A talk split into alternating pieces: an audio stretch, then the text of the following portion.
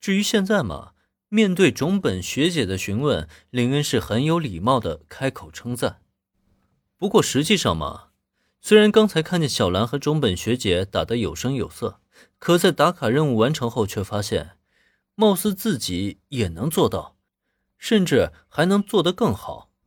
至于对面这位种本学姐，林恩觉得现在自己打她两个应该不成问题，只是她的性格并非争强好胜，自然不会得了好处以后立刻张扬出去。哦。那既然这样的话，林恩同学是否对空手道产生了兴趣呢？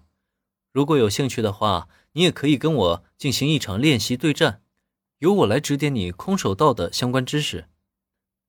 林恩想要保持低调，只奈何对面的种本学姐，并没有打算要放过他。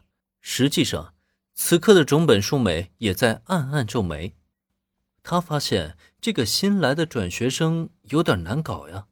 都已经见识到自己和小兰的武力，竟然还不肯知难而退吗？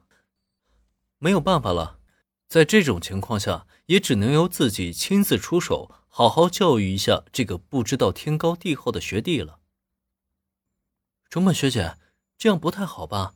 林同学又没修炼过空手道，你这样……中本树美的这话一出，小兰顿时急了，她不知道学姐为什么要为难林恩。但她却知道，林同学是她带来的，她就必须为他负责。学姐的实力有多强，小兰是心知肚明的。那是他全力以赴都不敢说一定能战胜的对手，由他去对战指点林同学，那跟虐菜有什么区别？不过，就在小兰着急想要劝说种本学姐改变心意之际，这时再看林恩。他却突然扬起嘴角，毫不犹豫地答应了下来。好呀，既然种本学姐想要指点我，我很乐意奉陪啊。而他的这一做法，无疑也是让小兰惊讶的同时，脸上更露出了浓浓的担忧。林同学，你没关系的，毛利同学。其实我忘记跟你说了，我也曾经啊修炼过那么一段时间的空手道。并不是完全的新手。林恩可是从来都没有说过他不会空手道。虽然之前他的确是彻头彻尾的外行人，可现在他却已经是真正的空手道高手了。林恩不知道自己哪里得罪了这位种本学姐，以至于被如此针对。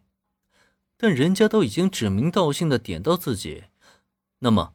哪怕他是再与世无争的性格，也不可能选择退避了，不是吗？更何况他现在也想尝试一下这自由流空手道的极限到底在哪里。毕竟脑子里的经验归经验，实际上呢，他还从未经历过真正的对战，而现在不就正是一个再好不过的机会吗？哎，林同学竟然也修炼过空手道吗？没想到林居然也练过空手道，这让原本还十分担忧的小兰顿时愣住了。不仅是小兰，就连一旁的原子也都禁不住的随之瞪大了眼睛。林同学的学习成绩那么好，竟然还是个武道达人，长得又帅，学习又好，现在又展露出了武力值的一面，他们家的男神也太完美了一些吧。